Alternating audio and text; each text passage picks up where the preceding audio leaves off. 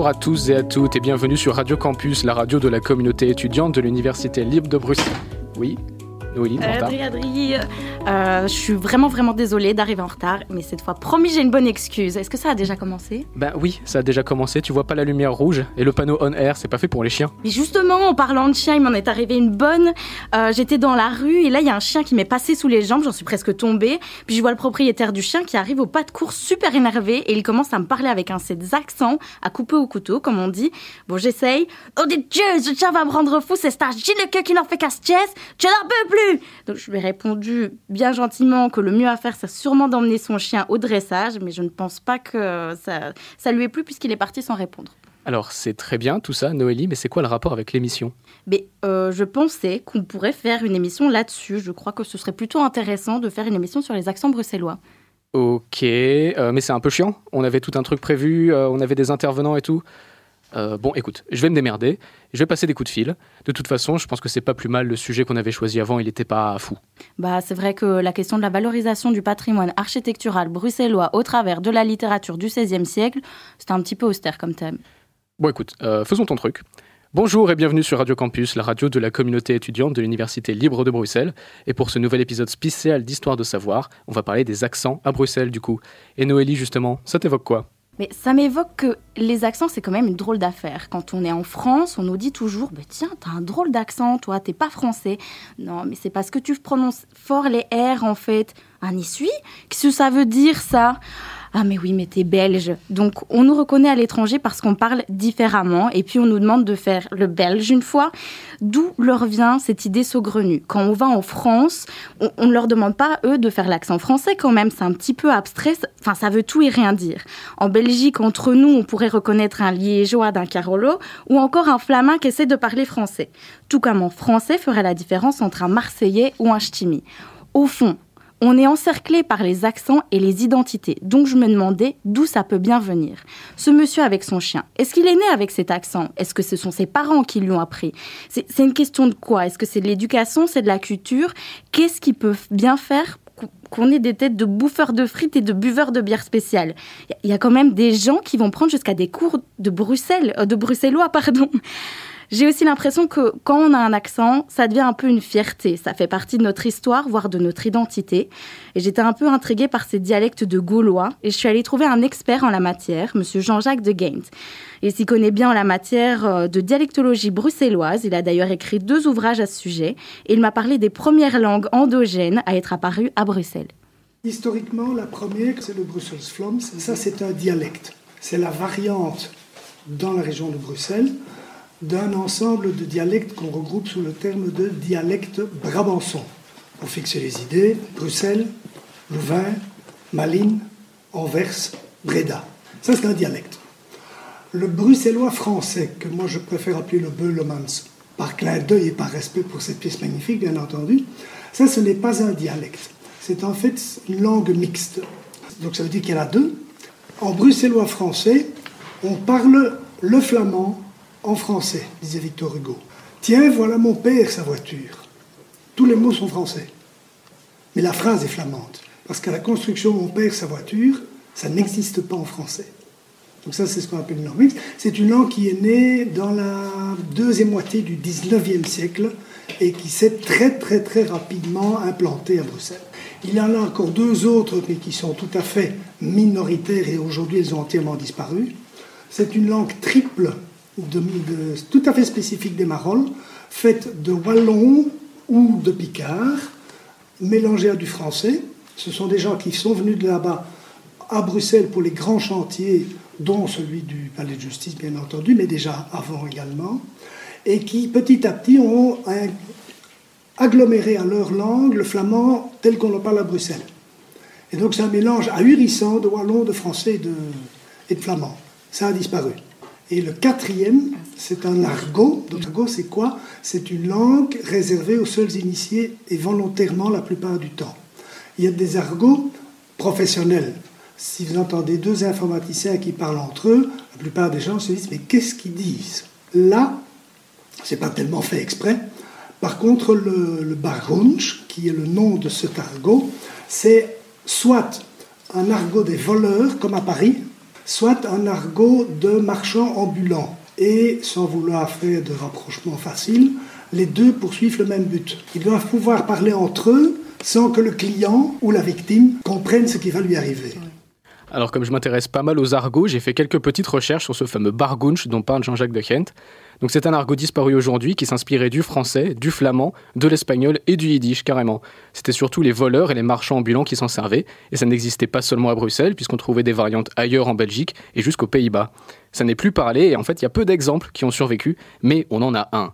Lors de son exécution en 1748, le brigand Jan van de Licht donne en Bargunch des indications à ses compagnons pour retrouver un trésor caché. Bon, alors mes cours de flamand remontent à longtemps, mais en gros, ça sonne comme ça. Knul, kiwich, Michels smot en fort naar den lange doemerik. Flikte dan der knullen kiwing ver Michels, de punt mast in de keten, in den dieperik, bij den trederik, onder den erterik, in een houten trafargerik. Beekt en buist grandig mee, met de kiweriken. Traduction Compagnon, ça va être ma fête, je meurs et pars pour l'éternité. Saluez les autres camarades pour moi, l'argent est à la maison, dans la cave, près de l'escalier, sous une pierre, dans un sabot. Mangez et buvez cela joyeusement avec les amis. Alors aujourd'hui, il reste que quelques expressions héritées du bargunch. Il y en a une par contre que vous connaissez sûrement, c'est le fameux tof qu'on dit pour parler de quelque chose de super, qui viendrait de tov, bon en yiddish, comme dans Mazel Tov. Comme quoi la mixité à Bruxelles, ça ne date pas d'hier. Pour revenir à l'accent bruxellois, aujourd'hui c'est un peu devenu un emblème national. C'est pas un hasard si dès qu'il faut imiter un belge, on parle comme ça une fois. L'accent bruxellois, il a été popularisé à travers la culture, tant belge que française. L'accent bruxellois, c'est un cliché que l'on connaît grâce à Jacques Brel, à François Lambrouille, mais aussi des films et des pièces de théâtre. Il y a clairement un amalgame qui est fait dans tout ce stoum de culture belge. Tous les artistes belges ne sont pas bruxellois. Mais c'est toute une culture à laquelle des gens se réfèrent et qui a créé l'image de cette identité bruxelloise. Mais du coup, l'accent bruxellois, mythe ou réalité? Pour répondre à nos questions et analyser les extraits qui vont suivre, nous avions invité l'auteur, humoriste et historien Gilles Dalle. Alors cependant, pour des raisons de distanciation sociale, notre invité n'a pas pu se rendre sur le plateau de Radio Campus aujourd'hui. Mais fort heureusement, les technologies du XXIe siècle font des merveilles et on a pu avoir l'avis de notre invité quand même.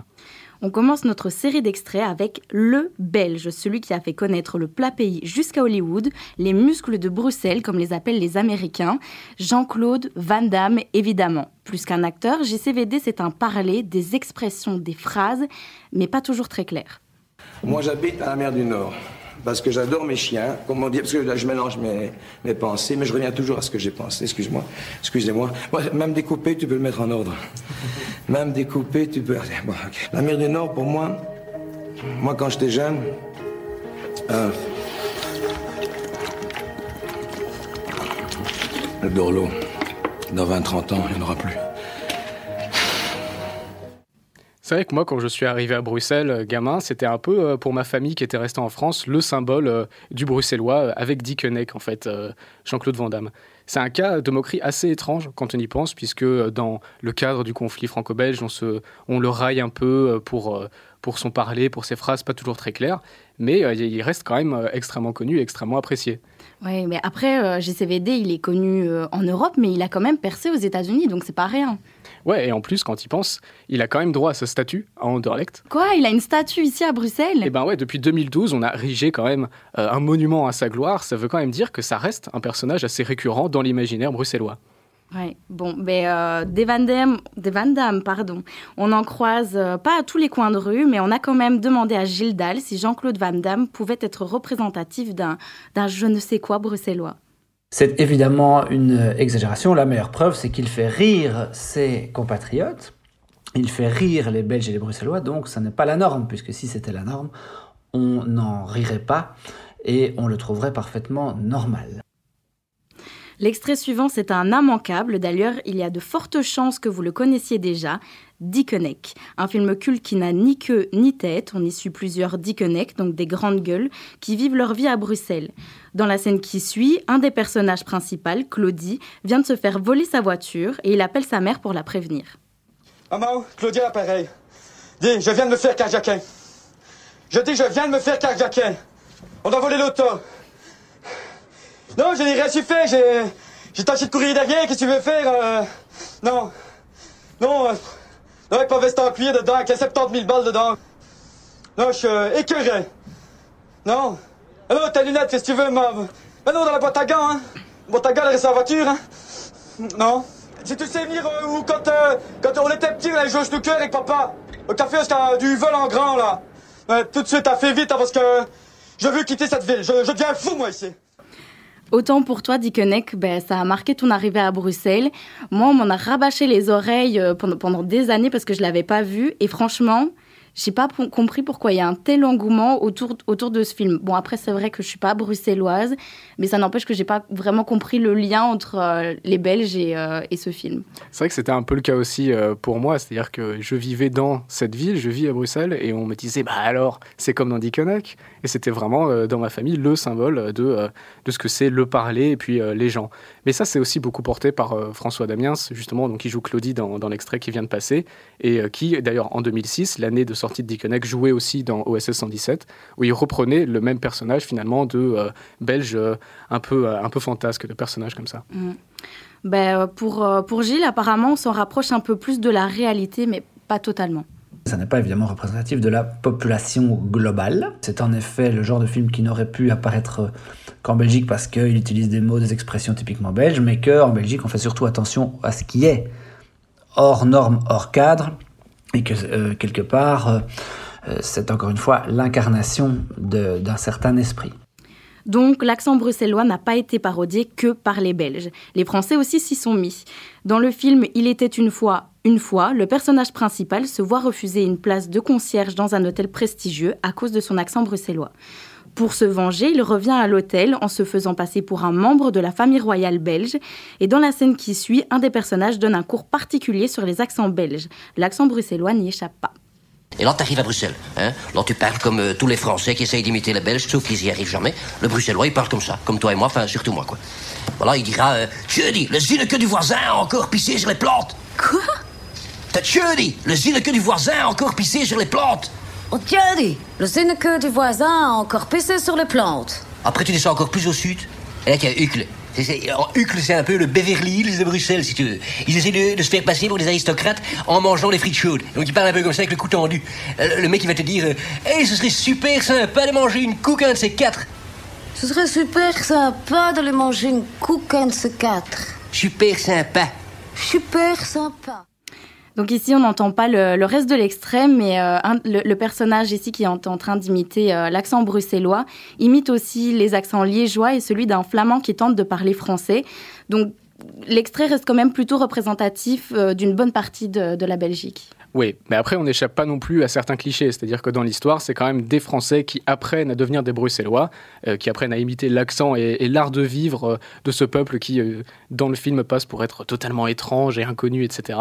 Et c'est ça, en fait, le ressort comique. C'est difficile de savoir si finalement on rigole avec les Bruxellois ou si on rigole des Bruxellois. Donc je suis pas sûr que ce soit encore très représentatif.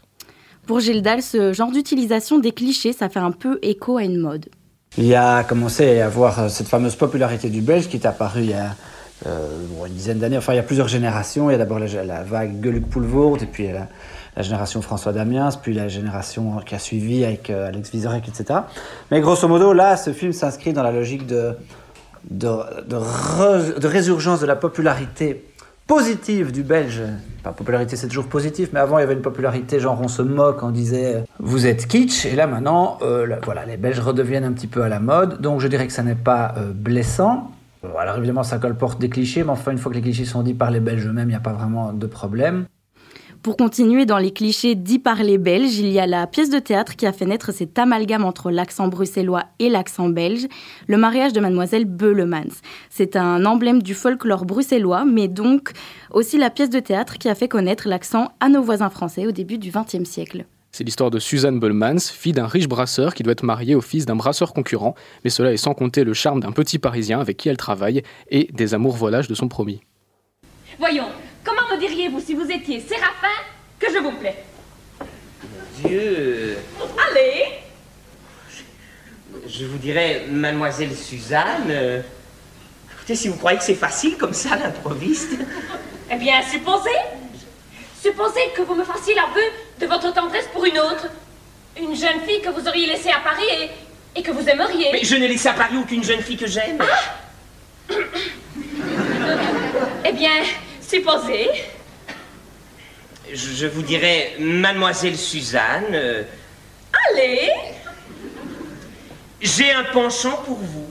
Enfin, je veux dire, j'ai un penchant pour la mademoiselle que je n'ai pas laissée à Paris. Mais non Il fallait dire, Mademoiselle Suzanne, j'ai une bunch pour Mademoiselle Intège. Une quoi? Une bunch Une euh, bunch Mais oui Allez, répétez. Mademoiselle Suzanne, j'ai une bunch. Mademoiselle Suzanne, j'ai une euh, Bunch bunch pour vous. C'est vrai que Jean-Jacques de Ghent, on a un petit peu parlé euh, du mariage de Mademoiselle Bollmans. C'est intéressant de noter que ça reste oui, l'origine supposée finalement du bruxellois et des clichés autour, euh, surtout en France, alors que finalement ça parle plus à grand monde. hein. C'est devenu une partie du folklore qui, qui veut plus dire grand-chose aussi. quoi. C'est-à-dire que les bruxellois étaient peut-être comme ça avant, euh, mais ça a changé depuis. Oui, et on peut aussi finalement, je crois, se, se poser la question de- des générations, puisque le mariage de Mademoiselle Beulemans, la pièce, elle a été écrite en 1910, donc on pourrait dire que la génération de nos parents était, de nos grands-parents plutôt, était en plein dedans, puis que celle de nos parents a suivi.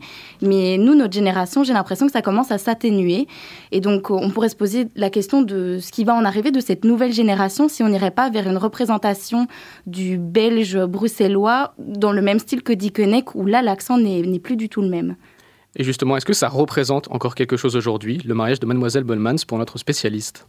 Oui et non, c'est-à-dire, euh, c'est comme l'homme gang, c'est-à-dire que c'est la résurgence d'un lointain passé, mais c'est précisément le passé qui dicte le folklore. Donc ça fait partie du folklore, c'est passéiste, mais disons que les Bruxellois, même s'ils n'ont jamais rencontré vraiment dans la vraie vie des gens qui parlaient comme ça, aiment à regarder cette pièce puisqu'elle fait partie de euh, leur patrimoine. Enfin, pour conclure, pardon, il y a les, barons. Donc, c'est une histoire qui suit le destin de trois barons dans les quartiers de Molenbeek-Saint-Jean. Pour comprendre ce que c'est les barons, il faut savoir que ce seront trois amis qui suivent une philosophie de vie où tout homme est envoyé sur Terre avec un nombre bien précis de pas.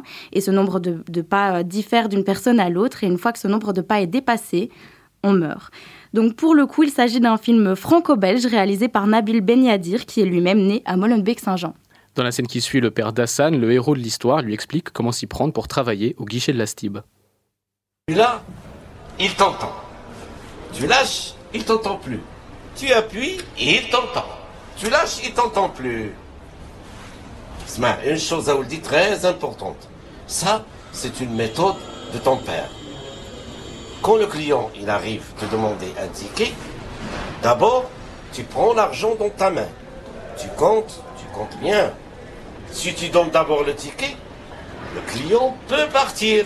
Et toi, qu'est-ce que tu fais hein ah, ah. Il aurait déjà pris la poudre d'escampie. Non, papa, la poudre d'escampette. Mais à chaque fois, tu te trompes. Salam alaikum, monsieur Kader. Alaikum salam, monsieur David. Ah, celui qui va reprendre le flambeau. Ah, je lui explique les rudements du travail. Parce que c'est bientôt lui. Mazel tov. Mazel tov, vous le dit. Euh, monsieur David, comme d'habitude Ouais. 1,50€. Alors donne. Tu payes. Oui, oui, donne. Oui, oui, tu payes. Allez, donne. Paye. Mais tu connais la règle dans les sociétés occidentales. Le client est roi. Tout à fait, monsieur David. Mais ici, nous sommes en Belgique. Et en Belgique, le roi n'a rien à dire. Alors, tu payes. Yeah. monsieur David, tu prends le métro parce que le ton est maussade. J'adore cette blague. Euh, pour le coup, c'est un film qui est assez intéressant puisqu'il propose une, représenta- une représentation différente du bruxellois. Ça aide à se rendre compte d'une chose, c'est que l'accent bruxellois classique qu'on a entendu pendant tous les autres extraits, ce n'est pas ou ce n'est plus la norme. Que Bruxelles, c'est une ville de diversité et que les représentations qui ont pu être vraies hier, eh ben, le sont plus aujourd'hui. Ça fait un moment que c'est plus que c'est plus le cas. Comme tu dis, Bruxelles, c'est une ville de diversité. Il y a quand même plus de 150 nationalités différentes dans une même ville. Alors bien sûr que tout le monde vient avec euh, sa langue, ses origines, sa culture. On vient avec un background, comme dirait JCVD. Donc euh, donc il n'y a pas d'accent euh, typique et donc ça ne date pas d'hier. Oui, et donc quelque part, en fait, pourquoi encore s'attacher aux vieux stéréotypes? Surtout que l'accent bruxellois, il est de moins en moins présent chez les jeunes. Ce sont des représentations qui n'ont plus vraiment de sens. Et au final, est-ce qu'on véhicule pas juste euh, des clichés euh, au lieu de montrer des vrais trucs qui sont observables dans la vraie vie, finalement? Et justement, pour Gilles les, les Barons, c'est un film qui représente les Bruxellois différemment, et, et c'est pas plus mal finalement. Quand on parle bah, du folklore, on reste coincé quelque part dans le passé avec un bruxellois extrêmement euh, classique et que les barons sont une espèce de, de, de, renouvellement de la culture euh, bruxelloise, puisqu'il y a ce mélange d'accent euh, marocain et bruxellois qui fait la, spécificité de, du corps social, comme on dit en sociologie, qui est un, décrit dans les barons. Ici, on vient de voir comment Français et Belges perçoivent le bruxellois de manière caricaturale. On peut donc penser que la culture bruxelloise se réduit à des clichés marginaux ou à des réalités révolues, comme on vient de le voir. Mais certains ont choisi de faire de la culture bruxelloise leur cheval de bataille. Ils défendent cette culture jusque dans leurs œuvres, un moyen pour eux de fêter le bruxellois dans toute sa splendeur.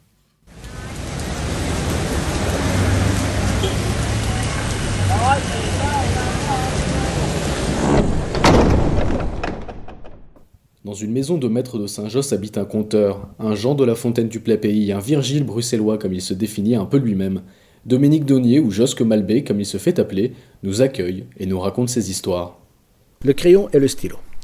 Un stylo doit mâle, tout bien laqué de noir.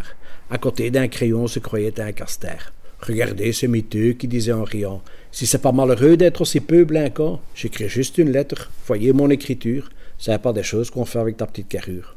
Le brave petit crayon ne répondait même rien, alors l'autre faisait encore plus le malin. Ma plume est tout en or, elle a 14 carats. Écrire avec de l'or, qu'est-ce que vous dites de ça? Je vis dans un écrin comme la... Dominique Donnier est entré en contact avec le bruxellois très tôt. Je l'ai entendu parler par mes grands-parents pendant toute ma, ma, jeunesse. Mes parents ne me le parlaient pas, mais mes grands-parents le parlaient entre eux, et donc j'ai dû apprendre cette langue très vite parce que j'étais fourré chez eux pendant toutes les, les vacances, puisque mes parents travaillaient tous les deux, donc voilà quand il, il parlait dialecte pour pas que je comprenne. Donc j'ai appris, ça s'appelle de la légitime défense. Durant ses études, il a dû mettre son amour de la langue de côté. C'est en découvrant le théâtre de Tône qu'il a trouvé l'envie d'écrire en bruxellois, mais pas question de seulement reprendre la langue de ses grands-parents. J'ai un sens du jeu de mots euh, que les Bruxellois normalement n'ont pas. J'ai un sens de, de, néologisme dont parfois je, je, trafique des mots bruxellois qui, et voilà, je, je, je, les change. Et donc, ce qui fait que ça recommence à évoluer. Écrire, c'est aussi un moyen de préserver un parler en voie de disparition. Il y a eu une époque au début du XXe siècle où c'était vraiment une langue qui était parlée couramment. Et quand on allait dans les marolles, tout le monde parlait cette langue-là. Et de temps en temps, euh, sur Facebook, euh, on voit un gars qui parle encore comme ça, et c'est extraordinaire, parce que c'est imagé comme c'est pas possible. Mais c'est vrai qu'en majorité, les gens ne parlent plus comme ça. Il y a quand même une espèce de courant, euh, on retourne vers ces valeurs de voilà comment parlaient mes grands-parents, quelles étaient ces expressions. On se rend compte qu'on est en train de perdre toute cette richesse et on essaye manifestement de lutter contre ça. Donc ça, c'est très très bien. Rester tourné vers le passé, ça ne suffit pas. Pour Dominique Donnier, faire survivre une langue, c'est aussi la faire évoluer.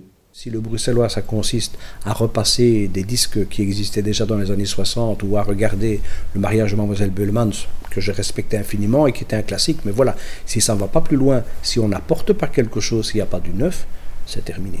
Donc, j'ai la chance de pouvoir le faire, je le fais, et je me dis que j'espère que ça donnera envie à d'autres euh, d'écrire aussi, parce qu'évidemment, je suis le dernier. Et la deuxième chose que je dis directement, c'est que je suis bruxellois. Ouais. Oui, vous l'entendez peut-être. Mais je dois vous dire que ça, c'est mon vrai accent. Sur les planches du théâtre Le Fou Rire à Ixelles, quelqu'un d'autre a aussi fait de la culture bruxelloise son thème de prédilection. Le comédien Kevin Van Dorselaar y joue son personnage de Kevin Le Forain. Sur scène, il ne force pas son accent, pour le plus grand plaisir de l'audience. J'aime bien. Ouais, je crois qu'il y a un public aussi qui, qui commence à se créer, euh, qui commence à suivre ça, qui commence à être content aussi, qui eux viennent, disent, on n'est jamais vraiment représenté. Et ici, pour la première fois, on est représenté. Euh, voilà, donc à mon avis, pour les deux côtés, ça fait plaisir des deux côtés. Quand les gens viennent voir, et pour moi, qui, qui peut leur donner ça aussi. Pour lui, l'accent bruxellois est encore mal représenté. Moi, je regarde beaucoup la télé flamande, l'accent versois, ou le l'anversois, l'est flandrien, beaucoup représenté, bruxellois jamais, ou mal. Et du côté francophone, même chose. Euh, il est représenté parfois, mais pas vraiment, mais alors toujours un petit peu, je trouve, personnel, euh, un petit peu forcé ou un petit peu caricature. Alors moi j'ai toujours dit, mais un bruxellois ça pleure aussi. Un bruxellois a mal au cœur, un bruxellois a des angoisses. Et une fois qu'on qu passe cette vague de l'accent, on, on fait connaissance avec ces personnages et on rentre dans une histoire. Et alors on peut les prendre avec l'accent, on l'oublie presque. Donc, oui, c'est bruxellois, mais on a des personnages, des vrais personnages. Kevin Van Dorslar a aussi écrit chez Charlotte Queux une pièce de théâtre burlesque mise en scène par Cathy Thomas, la directrice artistique du Fou Rire. Selon elle, travailler avec le comédien était une évidence. C'était vraiment euh, euh, le comédien qui allait pouvoir nous faire euh, goûter à l'authenticité bruxelloise et à la, saveur de, de, Bruxelles. Chez Charlotte Queux raconte une soirée dans un bistrot à Scarbeck pour Cathy Thomas, c'est le terrain de jeu rêvé pour représenter l'âme bruxelloise. Il y a ce côté pur et vrai dans, la mise en scène, euh, authentique euh, et simple c'est ça, simple. Cathy Thomas a aussi constaté ce regain d'intérêt des spectateurs pour le folklore bruxellois. Ils sont enchantés, emballés, découvrent. Il y en a plein aussi euh, d'une trentaine ou quarantaine d'années qui me disent Mais j'ai connu ça, ma mère parle comme ça. À la maison, c'était comme ça. Un vif intérêt justement pour la, langue, la, la, saveur. Et finalement, cette pièce est bruxelloise, mais aussi universelle, j'ai envie de dire. Puisque moi, je suis wallonne à l'origine. Euh, et, on a les mêmes anecdotes, si ce n'est l'accent. Chez Charlotte Queux joue à guichet fermé chaque soir, un franc succès pour le fou rire, et pour Cathy Thomas, c'est la preuve que la pièce parle de quelque chose d'essentiel. On revient entre guillemets aux sources et ça c'est chouette.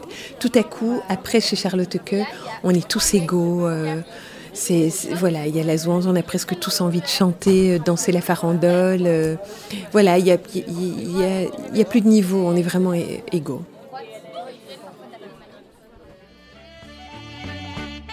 Dès que l'on est sur les bancs de l'école, on doit apprendre des trucs compliqués. L'arithmétique, la grammaire espagnole, un tas de bazar sans utilité. On nous enseigne le français, le chinois, mais on n'apprend jamais le bruxellois. Un flave paye, ça c'est un lave-cac. Un jeu de zanzi, ça c'est un pitcher's back. Un pauvre type, ça c'est un suculaire. Un qui zivre, c'est un ziveraire. Un qui boit trop, ça s'appelle un zaplap. Un bac à ordures, ça c'est un bac. Un petit poisson, ça s'appelle un sproc. Un pays sans cheveux, c'est un clash cop.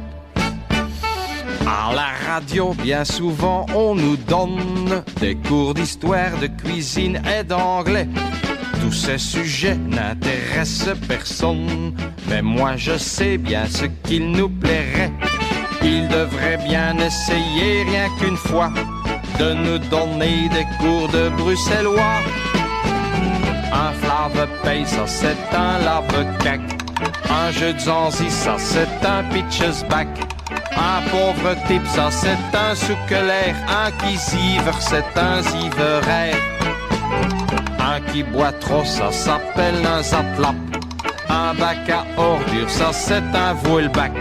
Un petit poisson, ça s'appelle un sproc. Un pays sans cheveux, c'est un clash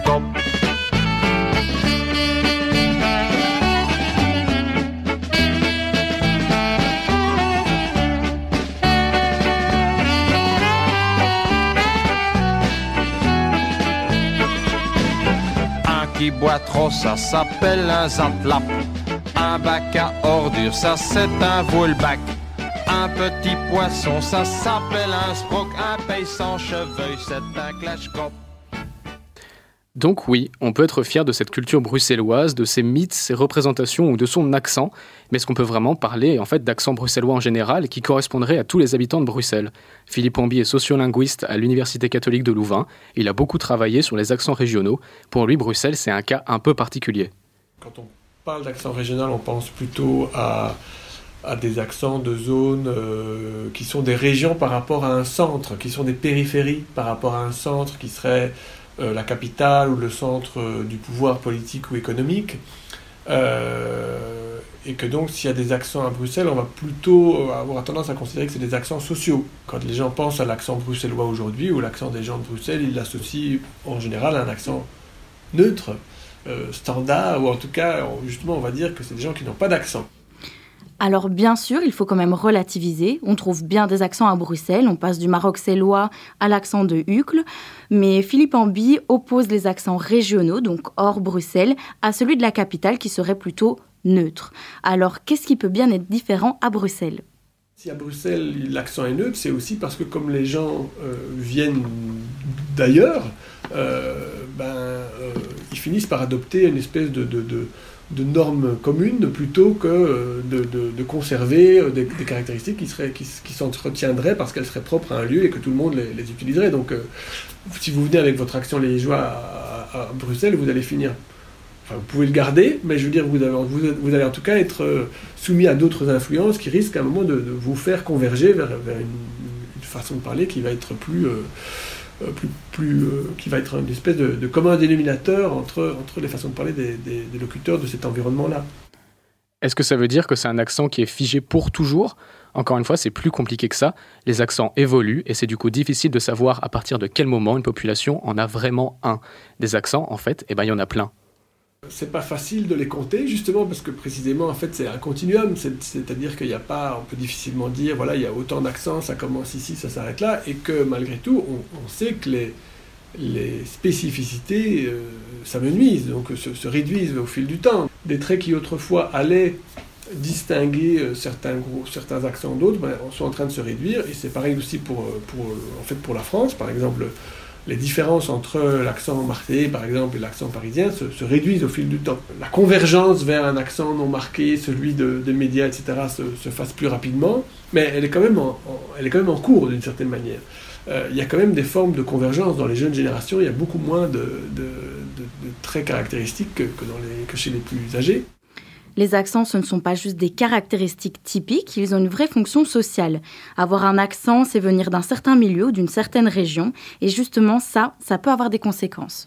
On sait qu'évidemment, c'est un marqueur justement d'appartenance très puissant. Les gens se servent de cet accent, de, ce, de, ce, de ces marqueurs euh, langagiers comme des indices de l'appartenance euh, régionale, sociale ou autre des individus. Que, donc, euh, il s'y fie d'une certaine manière pour dire Ah, même s'ils même s'ils font pas le même s'ils ne font pas nécessairement le raisonnement de manière consciente, mais il suffit pour dire bon ah il parle comme ça donc euh, il fait partie de tel groupe donc il a telle ou telle caractéristique qui sont les caractéristiques du groupe en question. Philippe Ambi s'est intéressé aux conséquences des accents sur la vie des gens. Au cours d'une étude, il a remarqué qu'à CV égal, une personne avec un fort accent régional avait moins de chances de décrocher un poste demandant un diplôme universitaire qu'une personne sans accent. Une personne avec un accent sera perçue comme moins crédible parce qu'appartenant à tel ou tel groupe de la société. Alors même si oui, on peut être fier d'avoir un accent, il faut reconnaître que ça peut aussi être un facteur discriminant.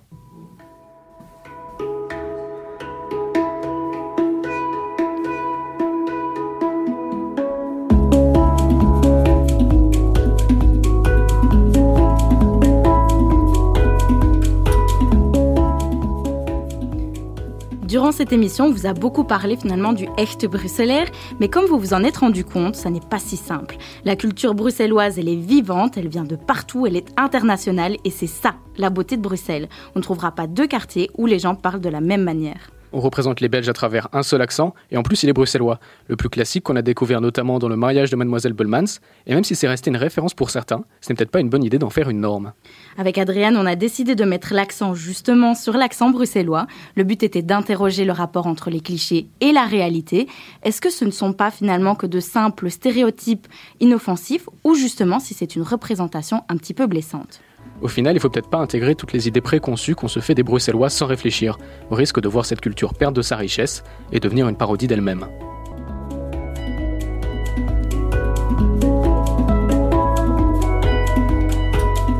Merci à la régie et à nos intervenants pour nous avoir aidés dans la production de cet épisode de Histoire de savoir. Et merci beaucoup à vous hein, de nous avoir écoutés pendant cette émission enregistrée depuis un bunker anti-coronavirus caché quelque part en Antarctique une je...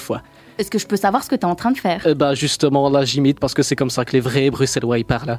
Justement, le principe de cette émission, c'était de montrer qu'on ne peut pas faire ça. Mais si, c'est un peu vrai. Les Bruxellois, ils parlent vraiment comme ça. Je le sais parce que j'ai regardé des films et ils parlent comme ça dedans. Non, ils parlent comme ça dans Dickeneck et en plus, t'es très mal placé pour le dire puisque tu viens du sud-ouest de la France. Oui, mais je trouve quand même ça assez marrant et puis je pense avoir une certaine légitimité. Hein. Tu m'énerves. Non mais Noli, reviens. Non mais on rigole avec l'accent.